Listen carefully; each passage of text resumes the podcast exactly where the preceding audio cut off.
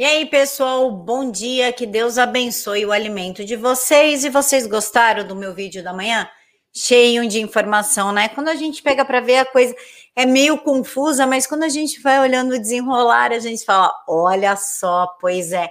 Para quem não viu, o Izinho está aqui, mas assiste esse primeiro, porque eu não vou mentir para vocês.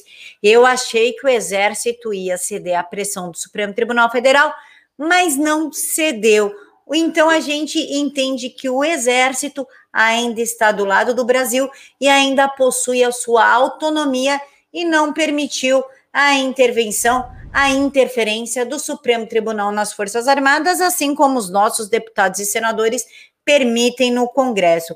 Vocês lembram que a Carmen Lúcia tinha dado cinco dias para o Ministério da Defesa, para o Exército, explicar o sigilo em processo do ex-ministro Pazuello?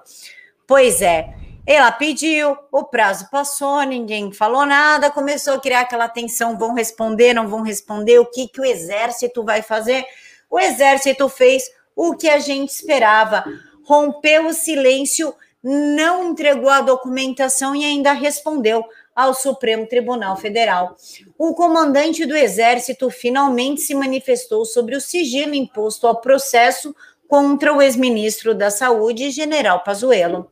Em resposta contundente enviada ao Supremo Tribunal Federal, o comando do Exército avisou que a decisão é um assunto interno, ou seja, trocando aí em miúdos, não te mete, Carmen Lúcia, cuida do judiciário que a gente cuida do Exército, mais ou menos assim. Os militares ainda solicitaram que a ministra Carmen Lúcia rejeite a ação apresentada por partidos de esquerda contra a medida. Eu imagino ele solicitando, então, ministra, sacou, né? Acho bom a senhora ficar bem tranquilinha. O Exército explicou que apenas cumpriu o que determina a lei de acesso à informação e que não foi o administrador militar que impôs a restrição de acesso ao documento, mas sim a legislação. É que falar em legislação com esse pessoal do Supremo Tribunal é meio confuso, porque cada um tem uma Constituição e às vezes eu acho que as, as Constituições não são iguais.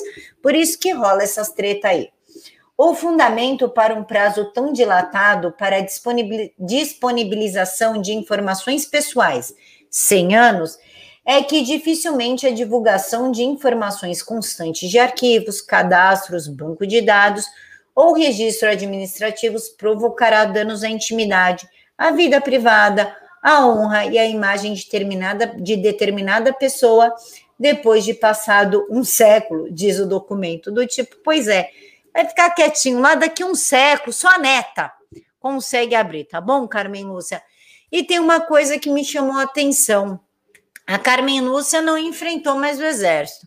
Recebeu a resposta e até este momento ela está quieta.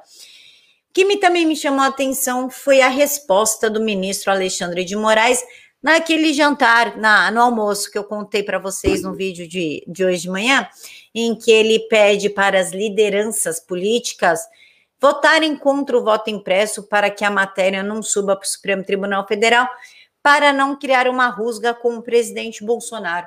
Então, deixa eu ver se eu entendi.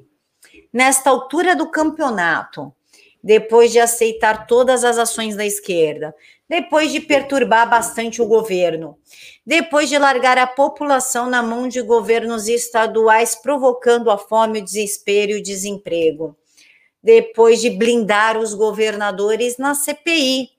Agora eles querem evitar qualquer rusga com o presidente Bolsonaro? Duvidem? O que, que vocês acham que aconteceu? Deixem aqui para mim nos comentários que eu quero saber a visão de vocês sobre isso. Um mega beijo no coração de todos. Encontro vocês aqui às 5 e meia da tarde, às 10 horas da noite, com a live com a professora Regina. Fiquem todos com Deus e até daqui a pouquinho.